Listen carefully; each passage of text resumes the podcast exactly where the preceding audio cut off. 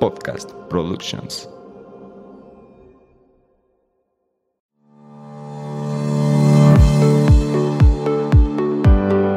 Hola, bienvenidos a Nutrir con Mente. Yo soy Rocío Castillo. Y yo Fernanda Calzada, dos amigas nutriólogas que quieren quitar toda esa información chatarra con la que día a día nos alimentan. Por eso hoy vamos a nutrir tu mente. Acompáñanos. Hey, ¿qué tal? Bienvenidos a un episodio más de Nutrir con Mente. Hoy otra vez de manteles largos porque tenemos una invitada especial. Así es, Fer, y estoy muy, muy emocionada porque esta invitada estoy segura que nos va a dar muchísima información de gran valor para muchas de nosotras las mujeres que padecemos síndrome de ovario poliquístico. ¿No te pasa que es una duda bien frecuente dentro de la consulta? ¿Qué podemos comer? ¿Qué no? ¿Qué es? ¿Por qué? Entonces, se me hace un tema súper importante que no habíamos tocado aquí en el podcast. Y, y súper común, es cierto. Pues bueno, primero vamos a iniciar presentándola. Ella es eh, Leslie Yunuen Guillén Medina. Es licenciada en nutrición por la Universidad Latina de América. Tiene una maestría en nutrición clínica por la Universidad del Valle de Atemajac. Es entrenadora profesional de pesas y tiene un sinnúmero de diplomados y certificaciones en pues área clínica.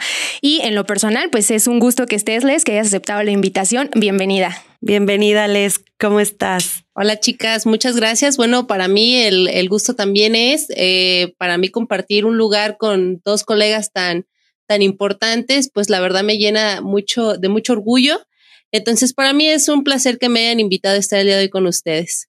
Pues bueno, gracias Les. Vamos a iniciar entonces con este tema que como bien eh, decía mi amiga, pues es un tema que súper común y que hay muchas dudas en torno, en torno a él. Entonces, Les, ya sé que tú eres experta, pero ¿nos puedes explicar qué es eh, precisamente el síndrome ovario poliquístico? Claro que sí, con mucho gusto. Bueno, para empezar, pues hay que definir qué es tal cual este, esta patología. Y bueno, vamos a definirlo como un trastorno endocrino y nos podríamos preguntar o, hemos escuchado comúnmente esta palabra de endocrino y nos pueden surgir muchas dudas. Para esto, pues es muy importante decir que es un trastorno hormonal. Por tanto, pues las mujeres llegan a tener varias, eh, varias sintomatología eh, secundaria a este trastorno hormonal y por tanto también hay complicaciones o alteraciones metabólicas eh, en este tipo de patología. Y bueno, en la actualidad se ha considerado, eh, según diversas investigaciones, como una patología familiar. Es decir, que es muy probable que lo heredaste eh, genéticamente o, por ejemplo, si tu mamá o algún familiar directo tiene, tiene este tipo de patología, comúnmente la hija o algún familiar cercano lo puede heredar. Sus causas son inciertas, eh, se manifiestan por síntomas y signos muy variados en cada mujer. Eh, les afecta de forma muy particular entre mujer y mujer y entre ellos pues destacan algunas irregularidades menstruales, sobre todo, es decir, hay alteraciones en el ciclo menstrual, puede haber presencia de acné, que es algo que es muy común y, es uno de los síntomas que más causan conflicto en las, en las pacientes, porque pues sí es algo que repercute mucho incluso a la parte psicológica. Eh, puede haber también esta característica de, de, obesidad, sobre todo un acúmulo de grasa en la parte central, es decir, en nuestro abdomen, hay una acumulación de grasa. Todo esto nos puede llevar incluso, y es una de las cuestiones eh, que por tanto tenemos más en consulta, que es la infertilidad. Muchas mm. mujeres con eh, síndrome de ovario poliquístico, así es, es algo muy, muy importante porque muchas de estas mujeres por eso acuden a consulta nutricional cuando buscan tener un bebé y por tanto pues también hay que, vamos a ver, y es bien padre porque desde la parte nutricional podremos nosotros ayudar a que estas mujeres puedan conseguir eh, eh, concebir un bebé. Entonces es súper importante la parte nutricional, lo vamos a ver más adelante. La resistencia a la insulina, que más adelante vamos a definirlo porque lo hemos escuchado, suena como muy difícil de entender, pero pues si ya hemos escuchado el término de diabetes, bueno, va a estar muy relacionado, vamos a ver cómo se relaciona con esta patología.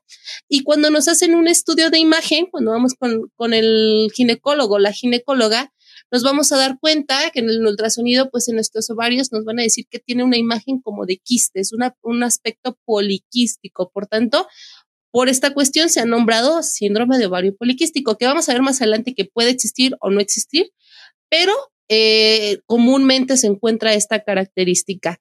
Este, oye, Les, aquí hay, algo que me, me, gustaría como resaltar un poquito más que, que fue lo que mencionaste. El síndrome de ovario poliquístico entonces no necesariamente presenta quistes en el ovario. No, y fíjate que de hecho para esto es importante y nosotros hablamos de una clasificación, incluso esta clasificación nos ayuda a determinar si eh, nuestra paciente puede perder más fácil o más difícil peso, incluso para nosotros en el área clínica. Eh, y para esto, pues se consideran tres aspectos importantes para clasificarlo. El primero es si se ovula pocas veces eh, al año o con irregularidad. ¿Qué quiere decir esta parte? Si tú menstruas, eh, nosotras comúnmente tenemos que menstruar mes con mes, pero cuando existe este tipo de patología puede haber menstruaciones irregulares, es decir, que un mes menstrues y dures incluso seis, siete meses sin menstruar. Eh, o tres meses sin menstruar y luego vuelvas a menstruar. Incluso hay mujeres que menstruan cada año. Entonces, esto no es normal, es una patología pues eh, difícil porque lo normal es que sea mes con mes. entonces, esa es una de las primeras características. Yo creo que esto es importante. ay, perdón, perdón, Les, pero yo creo ah, que esto es importante mencionar que a veces dejamos pasar y muchas personas como que ven normal esto de, pues bueno, soy irregular. Soy irregular y dos, tres meses no me, no me llega la regla y lo ven como algo de lo más natural, pero pues sí conlleva eh, pues un aspecto puede importante, haber, puede haber repercusiones, ¿no? Sí, puede haber algo detrás que puede ser un síndrome de ovario poliquístico y es importantísimo eh, pues ayudarle al cuerpo, ya más adelante vamos a ver cómo con la alimentación, etcétera, pero saber qué tenemos para tener un punto de partida, ¿no? Ir, ir, con un especialista para que realmente tengamos un diagnóstico, ¿no? Sí, porque yo, yo recuerdo que yo estaba en la secundaria o en la prepa, no me acuerdo, pero sí era común como escuchar a mis amigas de soy medio irregular, ya tengo como tres meses que no me baja y pues en ese momento así como de, ah, está bien. Porque es hasta, padre hasta cierto como, punto, como que hasta lo celebras, ¿no? Cuando estás en esa edad, pero no, al contrario, cuando vemos algo que no está funcionando adecuadamente o como debería en nuestro cuerpo, lo primero que tenemos que hacer es acudir al médico. Porque hay una parte hormonal, como bien mencionaba Les, que es importante. Bueno, nos comentabas entonces. Sí, y, algo muy importante que comentaban, y lo decía Rocío, es que a mí me ha, me, eh, me ha tocado que mis amigas luego es cuando quedan embarazadas, ¿no? Me decían, es que no me había dado cuenta porque yo soy súper irregular y es como algo como normalizado y no debe de ser así. Entonces la salud eh, muchas veces ginecológica eh, se echa mucho de lado y es importante recalcarlo, sobre todo para los oyentes, eh, para que se queden claro que no es normal ser irregular. Cuando es irregular hay que buscar la causa, hay alguna alteración hormonal, hay una, patología. Y es importante pues también fomentar esta parte de la exploración, de ir a tus chequeos comunes, porque luego luego decimos, ay, no tiene muchísimo que no voy a que me revisen y pues es súper importante. Entonces, eh, eso es uno de, de los puntos que se considera. Otro, que también es algo súper común por el cual acuden a la consulta, ya sea médica o nutricional, es porque la paciente, como lo mencionaba con anterioridad, llega a tener acné, exceso de vello corporal, hay pérdida de cabello, eh, hay alopecia en ciertas zonas, sobre todo en, eh, la cabeza, y hay algo que nosotros conocemos como andrógenos, que a lo mejor dicen, ay, ¿qué es esto, no? Bueno, mm, es algo que nosotros vamos a pedir que se mide en sangre, es una muestrita de sangre, se manda a analizar y pues cuando lo analizamos y están eh, aumentados, pues es el aumento de estas hormonas que nos arroja que también hay una alteración de este tipo. Y cambios hormonales, aquí los cambios hormonales podríamos decir, bueno, ¿cómo se pueden medir? ¿Cómo los podemos checar? Pues eh, puede ser directamente con estudios de sangre que te manda a pedir tu especialista o eh, también pueden hacer algunos sintomatología, ¿no? las pacientes dicen que sienten muchos bochornos, se sienten abochornadas, dicen que de repente les da muchísimo calor, luego muchísimo frío, luego están de buenas, luego están de malas es una cuestión hormonal, entonces es indirecto, no es lo idóneo nada más guiarnos por esta parte, pero es una forma indirecta. Y la tercera, que es un aspecto que se considera, es eh, pues esta que, este, este aspecto de ovarios poliquísticos que va a salir en este estudio que les hablaba, ¿no? Se ve en, en una ecografía que lo hace el ginecólogo o la ginecóloga que es cuando tú vas y te explora y tú ves ahí en la pantallita, pues se van a ver tus ovarios ahí como si fueran, eh, tuvieran muchos quistes, entonces ella ya, eh, ya sea la ginecóloga o el ginecólogo, te hace esa observación de que tus ovarios aparentemente se ven con forma poliquística, entonces ya te manda a hacer todos los demás estudios para ver en qué eh, hay sus fenotipos, hay su fenotipo A, su fenotipo B, su fenotipo C y su fenotipo D podríamos decir, ¿esto a qué nos sirve? Bueno, es que muy, eh, no sé si a ustedes les pasa o han visto en redes sociales, en TikTok y en Instagram que dicen, bueno, es que hay mujeres con síndrome de ovario poliquístico que no sufren tanto para perder peso y otras mujeres que incluso están en bajo Ah, peso. sí. Sí. ¿Por qué se dará? Ah, pues es que las investigaciones comúnmente eh, se están centrando en que hay subfenotipos del síndrome de ovario poliquístico y algunos cuesta más la pérdida de peso que otros y tienen órale. ciertas características. Ajá. Es es súper importante porque luego uno se pregunta, ¿no? O sea, cuando alguien tiene una patología y el de enfrente también la tiene y dices, bueno, ¿por qué a él le cuesta bajar de peso y a mí no? O Y sobre todo con el ¿no? síndrome ovario poliquístico, ¿no? Está siempre como, es que yo no puedo bajar de peso porque tengo este, este problema. Pero hay algunas Así personas que es. sí. ¿Mm? Y, de hecho, a mí, era una de las preguntas de hace años. Decía, bueno, es que conozco a varias personas con ovario poliquístico y veo que algunas son muy delgadas y veo que otras les cuesta bastante. Entonces tiene que ver con esta, con esta clasificación. En el, en el A vamos a darnos cuenta que están los tres aspectos que les mencioné anteriormente. Es decir, hay pocas menstruaciones o ovula pocas veces eh, al año. Va a haber acné, exceso de, de vello corporal, puede haber caída del cabello, los andrógenos elevados, cambios hormonales y también se observan los ovarios poliquísticos en la ecografía. Digamos que es el subfenotipo más común que se había encontrado. El, subfe- el subfenotipo B también hay pocas menstruaciones al año. Hay acné, exceso de vello corporal, caída de cabello y todos estos eh, sintomatología.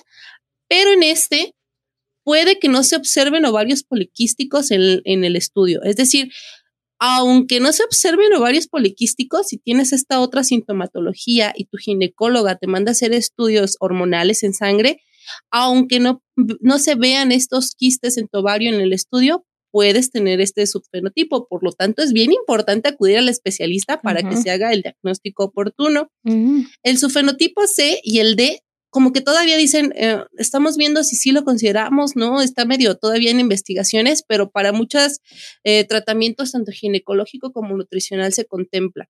El subfenotipo C, hay acné, exceso de vello corporal, se cae el cabello, aumentan los andrógenos y se observan también ovarios poliquísticos, pero en este, la paciente menstrua normal, o sea, no hay irregularidades menstruales. Oye, eso es importante En el- entonces, porque también no es solamente ausencia de menstruación. Mm. Así es. Entonces podría decirse, bueno, eh, muchas mujeres dicen, es que yo menstruo normal, no, no creo que tenga esta sintomatología que pueda tener ovario poliquístico. Hay que ir al, a- al especialista para que se descarte si tienes esta sintomatología. Es súper importante. Y el subfenotipo de, aquí en este, en este último, eh, hay pocas menstruaciones al año. Hay ovarios poliquísticos en la ecografía, es decir, en tu estudio de imagen sí se van a ver estos quistecitos en los ovarios, pero en este subfenotipo no hay acné, no hay exceso de vello corporal, no hay caída del cabello, incluso en este podríamos encontrar pacientes que incluso pueden estar en un peso normal, que no tienen problemas para, para perder peso. Entonces, eso es la importancia de conocer los subfenotipos. Les digo, el C y el D todavía están como que algunos investigadores, eh, entre que sí los consideramos y no, pero para fines de tratamiento ginecológico y nutricional sí se contemplan estos dos subfenotipos. No, y aparte creo que también es súper importante conocer esto porque justamente empezamos con este tema de comparación, ¿no? De por qué ella sí puede bajar de peso y yo no, y empieza a haber como mucha frustración. Entonces ya sabiendo tu clasificación, ya también dices, ok, a mí me cuesta trabajo bajar de peso, sé por qué a, a Fer no le cuesta Y tanto sobre todo trabajo. trabajas esta parte de la frustración, Sí. porque no sé si eh, pues a ustedes en su experiencia también, pero las, los pacientes con síndrome de ovario, bueno, las pacientes con síndrome de ovario poliquístico tienden mucho a esa, a esa frustración de Sí, no poder totalmente. bajar de peso, ¿no? Entonces cuando ya sabes una causa que está detrás, pues creo que eso te ayuda un poquito más en esta cuestión. Sí, totalmente.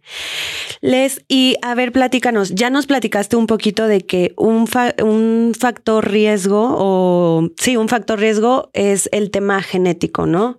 Eh, poder her- heredarlo, pero ¿hay algunos otros factores que puedan influir a, A poder a desarrollarlo, poder alguna desarrollar? causa. Claro, eh, antes quiero completar la, la información que decían ustedes con anterioridad.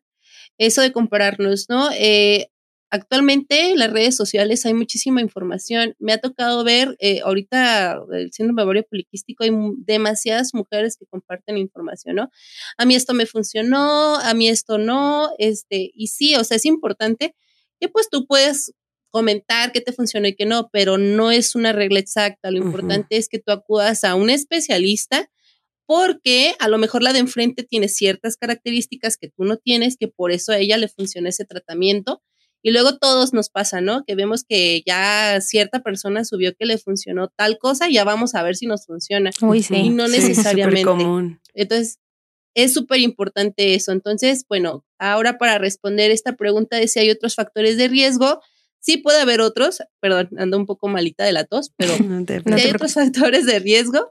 Eh, la obesidad es uno. Eh, se ha visto en muchas investigaciones que pacientes que llegan a tener exceso de grasa corporal pueden tener este riesgo. ¿Por qué? Porque hay un aumento de grasa corporal, hay un proceso inflamatorio, que esto, por tanto, puede traer problemas hormonales en las pacientes. Entonces, se ha visto que sí es un factor de riesgo y me centro mucho en el exceso de grasa corporal. Yo como nutrióloga trabajo mucho con mis pacientes en centrarnos en eso, o sea, más que la obesidad, que entiendan que es el exceso de grasa corporal. Eh, ha- hay muchos movimientos que se centran ahorita no tanto en el peso, sino en la grasa corporal. Y como aquí tal, que somos es este demasiado. pro, pro este no fijarnos en el peso, En no el quitarle peso. peso al peso. Así es. Entonces, eh, esa parte es importante, es un factor como de riesgo.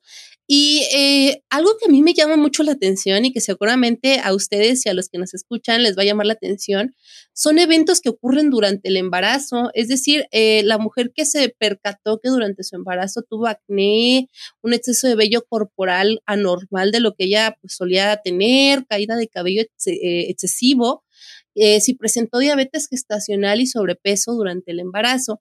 Esto me llama mucho la atención porque hay estudios que se centran en que las mujeres que llevaron eh, un embarazo mal controlado y tienen pues sus hijos, no solo es la única patología que se ha asociado, se ha asociado múltiples patologías, pero en este caso que estamos sobre- hablando de ovario poliquístico, se ha visto que estas niñas que vienen de este tipo de madres que no tuvieron un buen control durante el embarazo, es muy probable que puedan desarrollar ovario poliquístico y algo súper impactante. Y las dos así. porque- No Ajá. sabía. Yo tampoco. Sí, y, y aparte, eh, el- creo que muchas mujeres embarazadas dicen, no, es que me tengo que cuidar para, eh, para que no gane tanto peso, etcétera, ¿no? Pero si supiéramos que va más allá de eso, incluso los beneficios que trae al bebé, se llama programación neonatal y viene y tiene que ver con la nutrición y entonces va más allá de la nutrición se me hace súper eh, sorprendente cómo el cómo comemos desde que estamos pues tapas glucosa durante la gestación puede que después de que ya la, mujer tenga su bebé pueda regresar a niveles normales o puede que no, puede que quede con diabetes. Pero es importante que lleves un buen control también durante el embarazo para que también pues tu generación que viene adelante pues tenga un buen estado de salud y es importante mencionarlo. Y estos son los tres que más se han eh, pues observado como factores de riesgo en este tipo de patología. Muy bien. Oye, qué interesante, Les. Y aquí em, quiero entrar en este, en este tema que es como que lo más importante de, de saber. Ya conocemos un poquito, bueno, conocimos un mucho gracias a ti, Les, eh, del síndrome ovario col- poliquístico, pero una pregunta que creo que surge mucho y que va muy de la mano con el tratamiento o si existe un tratamiento nutricional es si es curable. O sea, si una persona que se diagnostica con síndrome ovario poliquístico llega a un punto en el que eh, eh, remite la enfermedad. Sea, ¿se puede curar la enfermedad? Eh, pues actualmente los estudios demuestran que no hay una cura para el síndrome de ovario eh, poliquístico, pero se pueden controlar los síntomas. Es bien importante mencionar que el tratamiento va a ser multidisciplinario. Es decir, todo el tratamiento tienen, eh, tienen varios especialistas una parte importante. Por ejemplo, el médico, en este caso puede ser eh, obviamente el ginecólogo de base, la parte nutricional, porque desde la parte nutricional vamos a controlar muchísimo, eh, muchísimos síntomas, incluso la resistencia a la insulina si es que hay, los problemas para perder peso, algunas alteraciones nutricionales que pueden existir. Es bien importante, sobre todo como les mencionaba antes, si la mujer busca un embarazo pues pronto sí es bien importante someterse a un, a un ajuste nutricional adecuado para, pues, para cumplir con este objetivo. Y también hay otros especialistas que pues los tengo que mencionar porque es importante, como es el, el entrenador personal. Un entrenador personal que esté enfocado, allá hay, hay entrenadores eh, o hay como especialidades para los entrenadores donde se enfocan incluso en entrenamientos especializados en mujeres o para ciertas condiciones sería lo idóneo, pero la verdad es que eh, es el especialista en entrenamiento, ya sea un licenciado en cultura física y deportes o, algún este, rehabilitador que también tiene las habilidades, pues hay que buscar esta parte. Y la otra, pues va a ser creo que es bien importante, chicas, y, siempre me gusta mencionarlo en, en, pláticas o ponencias, o, eh, la parte psicológica, ¿no? Porque la verdad es, que enfrentarte a una patología de este tipo, eh, donde pues trae muchos problemas hormonales, incluso estas pacientes llegan a tener depresión, ansiedad por estas alteraciones hormonales, no olvidarlo, porque hay veces que en el tratamiento la paciente no logra los objetivos y sí cumple con su tratamiento nutricional, cumple con su tratamiento de, de la parte del ejercicio, pero nos damos cuenta que el problema es que está totalmente estresada, con ansiedad, eh, se siente eh, vulnerable, eh, la verdad se siente juzgada, porque a lo mejor imagínense una mujer con ovario poliquístico que lleva 5, 10 años, 15 años queriendo ser madre, entonces imagínense el grado de frustración, ¿no? Sí. Entonces es importante. ¿Ibas a mencionar algo? No, no, no, solo fue como el sí, yo me puse en sus zapatos. No, es que sabes que a mí sí me parece esto súper eh, importante mencionar y, y destacar porque es súper típico. O sea, es como un círculo vicioso de que hormonalmente hay aumento de ansiedad, aumento de estrés, mayor, pues la ansiedad se relaciona con eh, alimentación, em, empezarte a, comer por ansiedad, ¿no? Una alimentación más emocional y más antojos y tal. Y entonces otra vez llega la frustración porque no hay pérdida de peso, no llevas un adecuado tratamiento nutricional, y pues e, es el círculo de, nunca acabar, ¿no? Entonces esta parte psicológica, qué bueno que lo mencionas, Les, porque creo que forma parte eh, primordial, vital de un tratamiento integral en el, en el síndrome poliquístico. Así es, y, y, la verdad es que el trabajo que hacen nuestros compañeros psicólogos es impresionante. Eh, sí es bien, eh, me ha pasado y he visto muchas pacientes que realmente el problema es incluso, eh, como lo decías bien, psicológico, el hecho de que emocionalmente estés tan mal y pues eh, lo refugias en comida, incluso a veces nos enfocamos en sanar la, la, la, relación que hay con los alimentos en este tipo de pacientes, porque totalmente ya han ido a, a, mil, eh, siguieron la dieta de la luna, de la estrella, de mil cosas, porque pues lo vieron que funcionaba están peleadísimas con la comida, aparte están presionadas o tienen este objetivo de tener un bebé, a veces en muchos casos. Imagínense todo esto emocionalmente. Pues la verdad es que tiene un peso importante, entonces hay que considerarlo. O imagínate una chica de 16 o 20 años que está llena de acné, con un exceso de vello, que se le cae mucho el cabello, que tiene exceso de grasa abdominal. Imagínate también ese grado de, de estrés, porque estás en la edad de, de la aprobación, ¿no? Todos pasamos por la edad de la aprobación y sentirte así, pues es importante, pues, te va a generar un problema. Entonces sí es importante considerar en el equipo multidisciplinario la parte psicológica. Sí, me encanta, me encanta que hablemos de esta parte multidisciplinaria, porque muchas veces nos enfocamos solo en la nutrición, o solo en el ejercicio, o solo el médico. Ajá, y creemos que con medicamentos vamos a estar bien, pero la verdad es que hay mucho más detrás. Entonces, me encanta que, que toques este punto de la parte multidisciplinaria. Ahora, otra pregunta, y que es la más común también dentro de consulta, si existe alguna alimentación especial que debe llevar eh, la persona que padece síndrome de ovario poliquístico, porque en consulta a mí me han pasado muchas veces que, que llegan chicas es que compré un producto carísimo que me dijeron que me iba a ayudar, este, tengo que comer algo súper especial porque tengo síndrome de ovario poliquístico. Entonces, siento que es algo muy común de que piensan que, que productos súper caros, súper especiales son los que las van a ayudar a sacar, pero bueno, tú nos vas a decir si es cierto o no y qué debemos hacer en cuestión de alimentación. Perfecto. Y sí, es súper común y más como lo decíamos, con todo este bombardeo en las redes sociales, pues ya no saben ni qué las pacientes.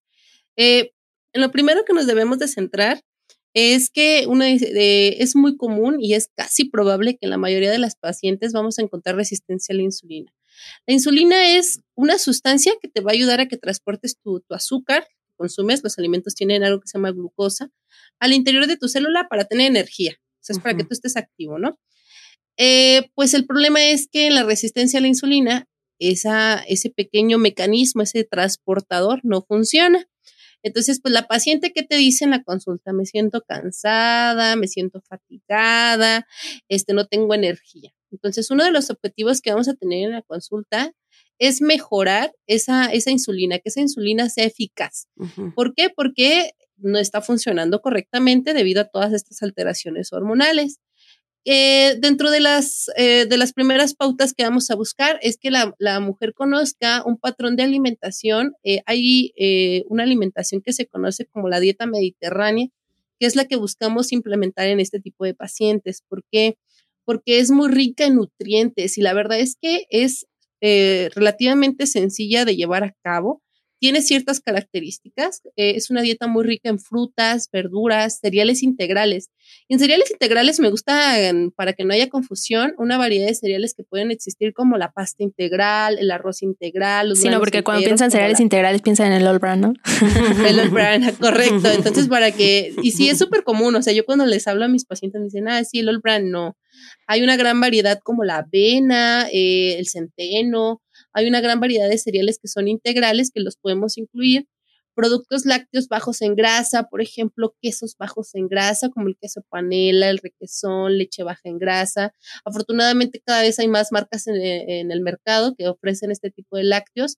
Importante porque nos dan un buen aporte de calcio y es importante consumirlos día a día.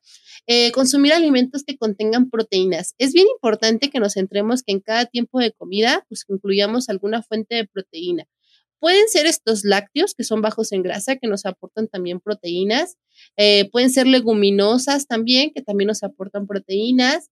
Eh, pueden ser algunos eh, alimentos de origen animal, como las carnes magras, puede ser, por ejemplo, carnes rojas, que podemos pedir cortes que sean muy magros, o es decir, bajos en grasa. Podemos pedir pollo, pollo sin piel, para que sea más bajo en grasa huevos. Una de las preguntas muy común en las pacientes, ¿puede comer huevos? Sí, sí pueden comer huevos sin ningún mm. problema. Eh, si se siente con mayor comodidad, pudiera eh, utilizarse las claras también, que ya venden estas cajitas y ya no desperdiciamos Ay, sí, eso es importante mencionar porque luego es que yo nada más como claras y toda la yema desperdiciada. Por favor, no hagan eso. Así es, y en la yema hay una buena cantidad de nutrientes, eh, hay que consumirlo. Eh, y esto es importante que lo consumamos durante, en las comidas y en, los, en las colaciones que tengamos porque nos van a dar mayor saciedad. Y esto también nos ayuda a controlar nuestros niveles de azúcar en sangre. Entonces, todos nuestros tiempos de comida deben de incluir una fuente de proteínas. Hay que seleccionar alimentos ricos en omega 3. Ya hemos escuchado muchísimo el omega 3. Por ejemplo, el pescado, como puede ser el salmón, las sardinas, el atún. Algunas semillas también contienen eh, omega 3 como las semillas como la chía, eh, aceites como el aceite de oliva, los frutos secos como nueces, almendras, pistaches, etc. ¿Por qué es importante el omega 3? El omega 3 es antiinflamatorio. Estas enfermedades son proinflamatorias, es decir, hay un estado inflamatorio en el cuerpo. Entonces hay que buscar alimentos que nos ayuden a reducir esta inflamación. ¿Qué les puedo recomendar? Preferentemente buscar fuentes de omega 3 eh, de origen animal porque se van a absorber mejor que las de origen vegetal. No quiere decir que ya por eso no voy a consumir nueces, almendras, no, no, no, pero hay que preferir las de origen animal. Aquí una de las preguntas que más, no sé si les pasa, chicas, pero en la consulta con algunos pacientes es, es que yo no puedo consumir salmón todos los días, es muy caro. Se me va la ah, quincena. Ah, bueno, y otras. sí, y es que sí es muy caro para muchos de nosotros, entonces podríamos elegir otras fuentes, como puede ser el atún. Eh, se prefieren aceite porque conserva mejor el omega 3.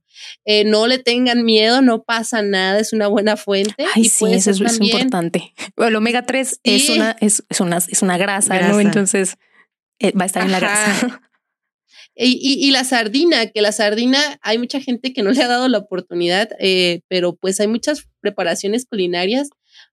eh, mi papá hace una sardina riquísima con jitomate y chiles en vinagre y sabe riquísimo.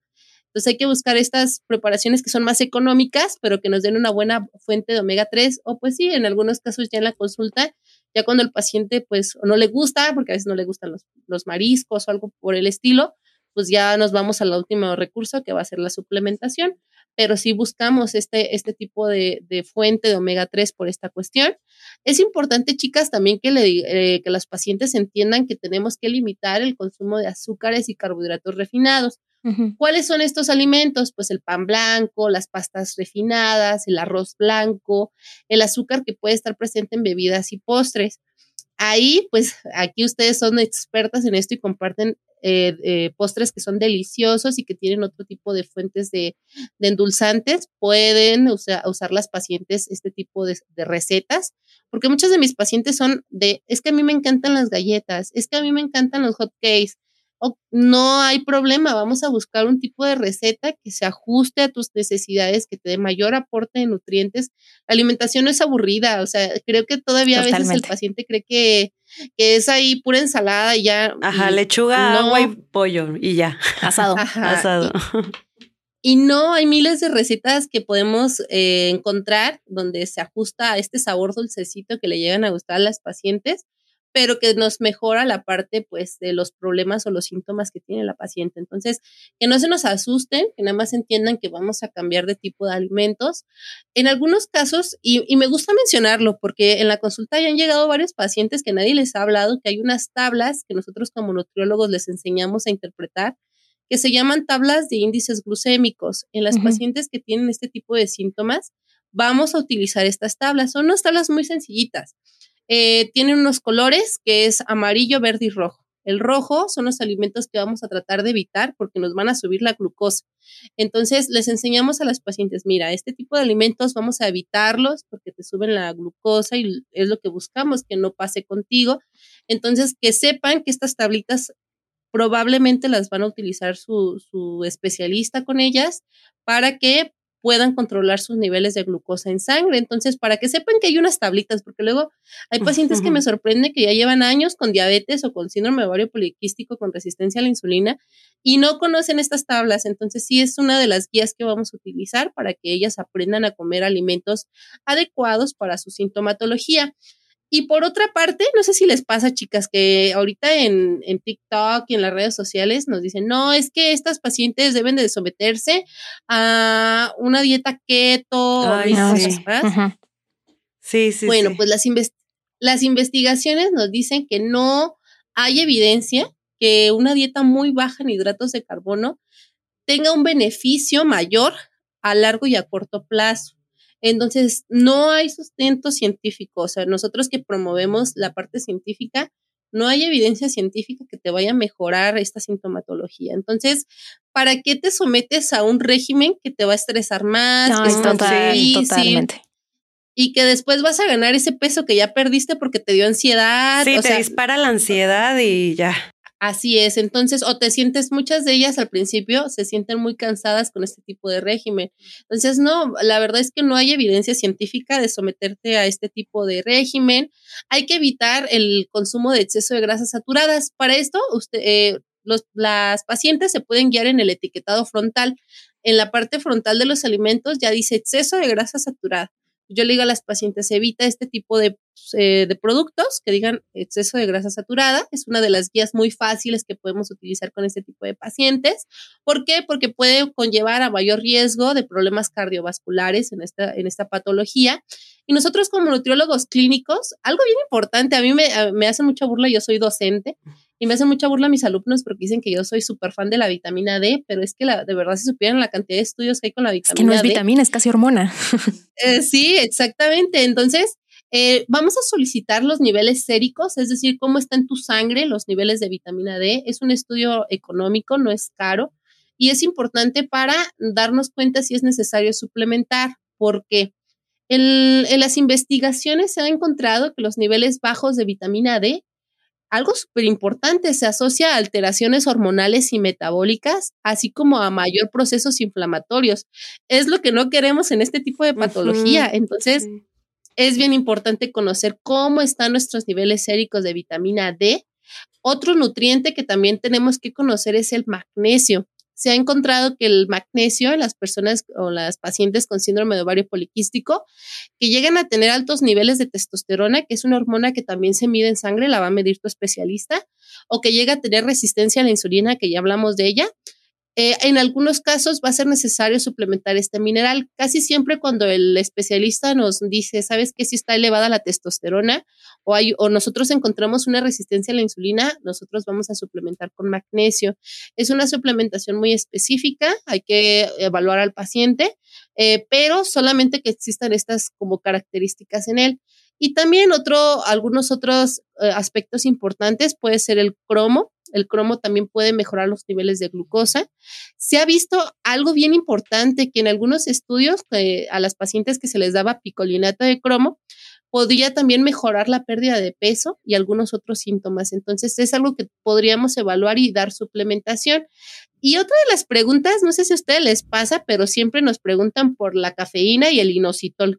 Ay, el inositol. Ahorita si nos puedes mencionar qué hay sobre el inositol. Sí, perfecto. Entonces, primero la cafeína. Bueno, la cafeína eh, es importante que nosotros nos demos cuenta que las pacientes que tienen síndrome ovario poliquístico pueden consumir cafeína Sí, pero hay que cuidar una dosis, una dosis que es de 500 miligramos. Si lo vamos a traspolar a cuántas tazas al día, bueno, se recomienda que máximo una taza al día en estas pacientes que contengan cafeína o pueden cambiar a la opción sin cafeína, sobre todo en las mujeres que buscan tener un embarazo, porque se ha visto que si consumes más de esta cantidad, se ha asociado mayor riesgo de infertilidad eh, en pacientes con síndrome de ovario poliquístico. Entonces, algo bien importante que, que, la verdad a veces no conoce mucha gente, pero cuidar los aportes adecuados de cafeína en este síndrome. El inositol, pues hay muchos estudios. Han demostrado ayudar a mejorar la sensibilidad a la insulina, o sea, sí es un suplemento que tiene una buena eficacia. Mejora los niveles de glucosa en sangre, eh, nos ayuda a controlar las alteraciones hormonales y por todo esto nos puede ayudar a disminuir el peso y la grasa corporal en las pacientes. Pero este suplemento, nosotros tenemos que evaluar en consulta cuál es el mejor. Hay muchas marcas en el mercado.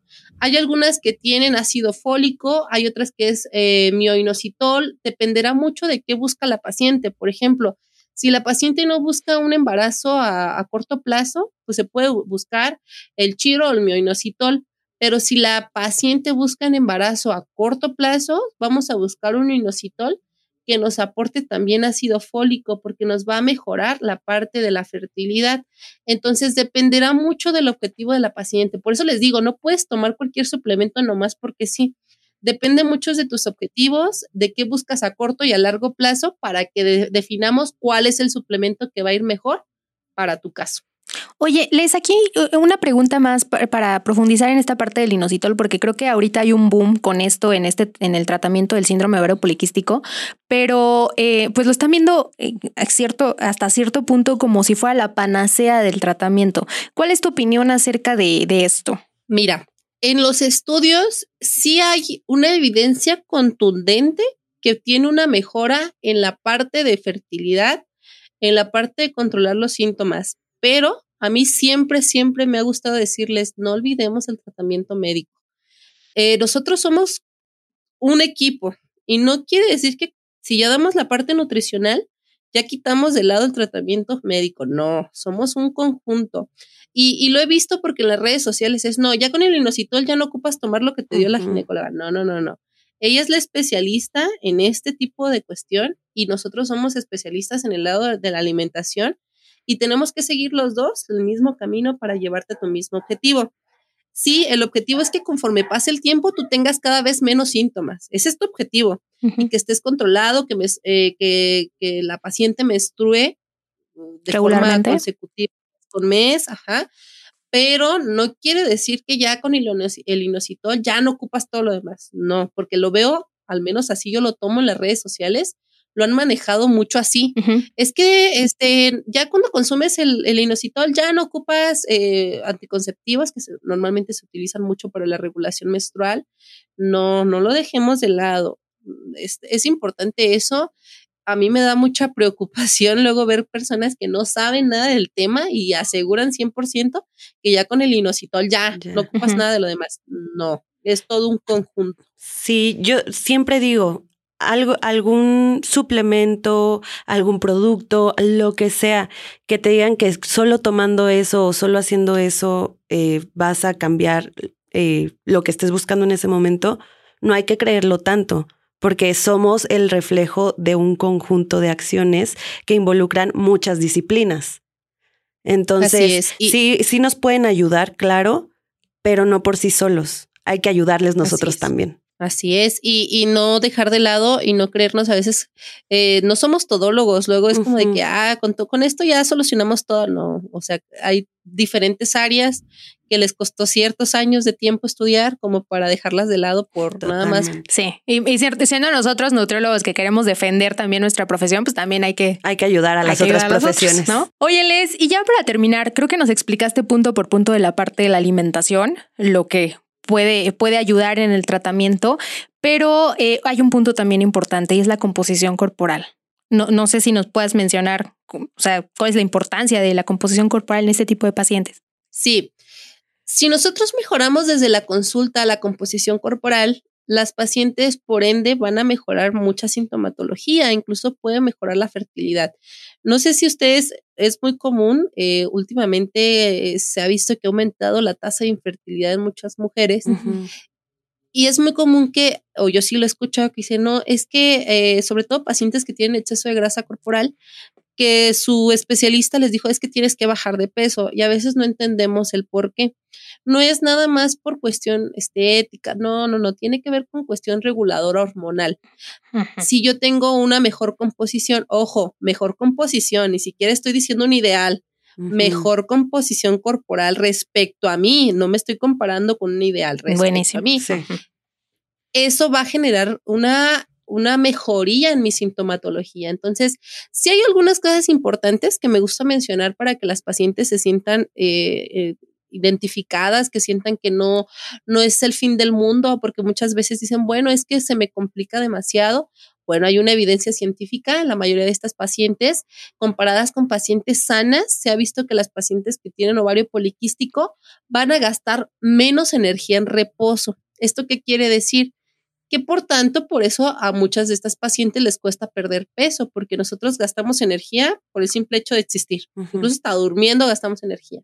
Estas pacientes gastan menos energía que una paciente sana, por eso nos cuesta tanto. Mm. Desde la parte nutricional nosotros vamos a optimizar esa parte, no, a mí no me gusta decir, si tú le dices a un químico que el metabolismo es más rápido, te va a regañar.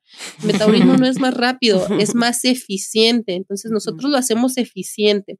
¿Cómo? Con lo que dijimos anteriormente. Entonces hay que mejorar la composición corporal. Yo, le, yo ahí, bueno, ya hablamos del plan nutricional, que es importante, hablamos del plan nutricional saludable, una suplementación en caso de ser necesaria que sea adecuada. Ojo, algo que no hemos hablado importante, asesorar de la importancia del sueño. Ah, nadie habla de esto. Sí, sí, sí. Nadie habla de esto. O sea, es como de, pues sí, o sea, ya hablamos de todo esto y la paciente se duerme tres horas y pues ahí cada cuando cuando puede, ¿no? El sueño es importante. Y no solo es irte a acostar y ya me fui a dormir. Si supieran cuántos de verdad tenemos calidad de sueño pésima, es bien importante buscar la calidad de un sueño, del descanso adecuado. ¿Cuánto debemos de descansar? Seis a ocho horas. Eh, sé que pues algunos por nuestro ritmo de trabajo, ocho horas es demasiado, eh, pero unas seis horas, pero de, sueño adecuado, profundo, reparador, va a mejorar la parte hormonal y nadie la habla y, nadie, o sea, yo de verdad veo un montón de información en redes sociales y, se dejan mucho de lado la parte de un adecuado descanso. Y es parte del tratamiento, ¿no? Yo se los menciono a mis pacientes, o sea, es que el, el dormir es parte del tratamiento, ¿no? Es un estilo de vida. O sea, el estilo de vida es el tratamiento del síndrome ovario poliquístico, ¿no? Así es, y entonces tenemos que ajustar, preguntarle a la paciente cómo duermes, a qué hora te duermes, eh, ajustarlo más lo más, lo más ajustado, un buen ritmo circadiano en la paciente que, pues es em, en pocas palabras, es que la paciente tenga un descanso reparador para que sus hormonas estén bien reguladas. Eso también es importante. Otro punto que, pues también eh, el, un entrenamiento, y aquí eso, pues nos vamos a enfocar. Yo les hablo mucho a mis pacientes y a mis alumnos de enfocarnos en la ganancia muscular eh, es importante porque a mayor ganancia muscular se hace también más eficiente esta insulina. Entonces, eh, nada más nos, nos, enfocamos en la parte estética, sobre todo cuando hablamos de ganancia muscular en muchos casos, pero no solo es esto, la parte fisiológica. Si yo tengo más masa muscular, mis niveles de insulina mejoran. ¿Por qué? Porque al, a quién creen que le encanta la glucosa al músculo. Entonces, pues la utiliza. Entonces es importante enfocarnos en esta parte. Y no quiere decir que me voy a matar dos o tres horas al gimnasio, no, pero nos vamos a enfocar en que el, especialista, el entrenador, se enfoque en una rutina ajustada a esta paciente donde haya una ganancia de, masa muscular adecuada para que también mejoremos esta parte. Eh, el tratamiento médico, no se nos olvide, es importante. Evitar el consumo de alcohol y tabaco, porque esto también nos genera mayor estrés oxidativo, es decir, nos ocasiona mayor grado de estrés a nivel corporal y también nos va a ocasionar alteraciones hormonales, que es lo que no queremos, sobre todo, por ejemplo, el alcohol. Entonces hay que evitarlo. Muchos de mis pacientes me dicen, oye, pero es que a veces se me antoja una cerveza. Bueno, no pasa nada. Hay opciones cada vez, pues hay opciones sin alcohol incluso. Buscamos ese tipo de opciones para las pacientes para que también se sientan a gusto. O sea, lo idóneo es que tú estés a gusto. O sea, imagínate a muchas de las pacientes les quedan un chorro de años en este, en este planeta, todavía hacerles súper tediosa su plan de alimentación. Sí, totalmente. O sea, no. Entonces, buscar la opción que vaya más de acuerdo, ¿no? Eh, de hacer necesario la terapia psicológica. Y ojo, otro punto importante que también nadie habla, algunas alternativas que puedan utilizar nuestras pacientes para reducir el estrés. ¿Ustedes qué hacen para reducir el estrés, por ejemplo? Yo corro, me encanta. La parte de la actividad física a mí, pero también eh, todos los días por lo menos trato de meditar 10 minutos, no más, porque no puedo, me desconcentro. Sí, yo igual el ejercicio completamente me desconecta y me desestresa y soy feliz. Ok. Y que y, y, son buenas opciones y podemos encontrar otras más. Está ahorita la meditación, que no todos son fan de la meditación y es válido, pero a muchos, por ejemplo, a mí, ahora que fue pandemia, la meditación me ayudó demasiado a regular mis niveles de estrés y ansiedad. Y a muchos de mis pacientes, incluso lo he utilizado en pacientes oncológicas y les ha ayudado demasiado el meditar. Entonces, eh, podemos utilizar esa estrategia. Si te gusta leer un libro, lee un libro, si te gusta caminar, camina, si te gusta alguien diría no, pero yo conozco pacientes que me dicen, me gusta lavar trastes, lava trastes. Ay, creo que yo, no. yo, no. A mí me gusta trapear, a mí sí. ¿En me gusta trapear y con música y ahí estoy trapeando y bailando. Cocinar, algunos, yo no sé cocinar, pero cocinar, sí. A mí me encanta cocinar, entonces busca algo que, que disminuya tus niveles de estrés, porque si estás súper estresada va a favorecer alteraciones hormonales. Y el último punto con el que me gustaría cerrar, que a lo mejor no nos comentan, pero sí, sí quiero que vean esta parte científica. Eh, la parte que el ejercicio excesivo no va a tener un buen beneficio porque más de 60 minutos intensos puede provocar que estas pacientes incluso sigan sin menstruar. Entonces, esto nos muestran los estudios. ¿Qué nos dice el estudio entonces? Bueno, nos vamos a enfocar en alternativas de 30 a 60 minutos de ejercicio moderado para que la paciente tenga los resultados positivos.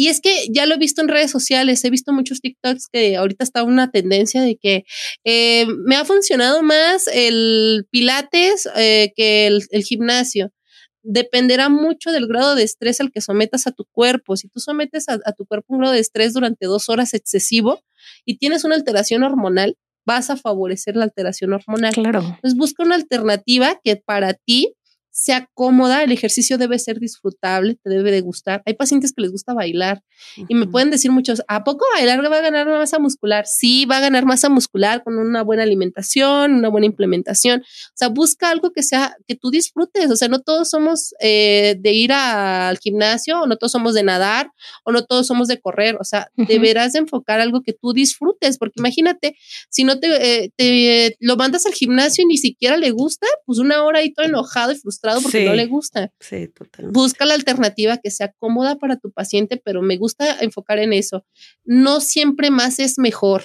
Eh, a veces yo soy de una personalidad muy obsesiva, entonces cuando hago un ejercicio quiero darlo todo. Y me ha pasado, yo tengo alteraciones hormonales, que cuando hago más de una hora y media empiezo a ganar grasa corporal Y yo decía, bueno, ¿por qué? Bueno, cuando empecé a investigar sobre esto es por esto, porque no siempre más es mejor. Entonces tengo que buscar un ritmo más tranquilo, donde mi cuerpo no se someta a tanto estrés, porque si no, provoco alteraciones hormonales. Y entonces es lo que les digo, vemos en redes sociales que todo el mundo se aloca en el ejercicio y está bien, hay personas que pueden tener un buen resultado con este tipo de rutinas, pero no necesariamente a mí me va a funcionar porque yo tengo una fisiología, problemas, patologías diferentes que debo de ajustar a, la situación que tenga el paciente, ¿no?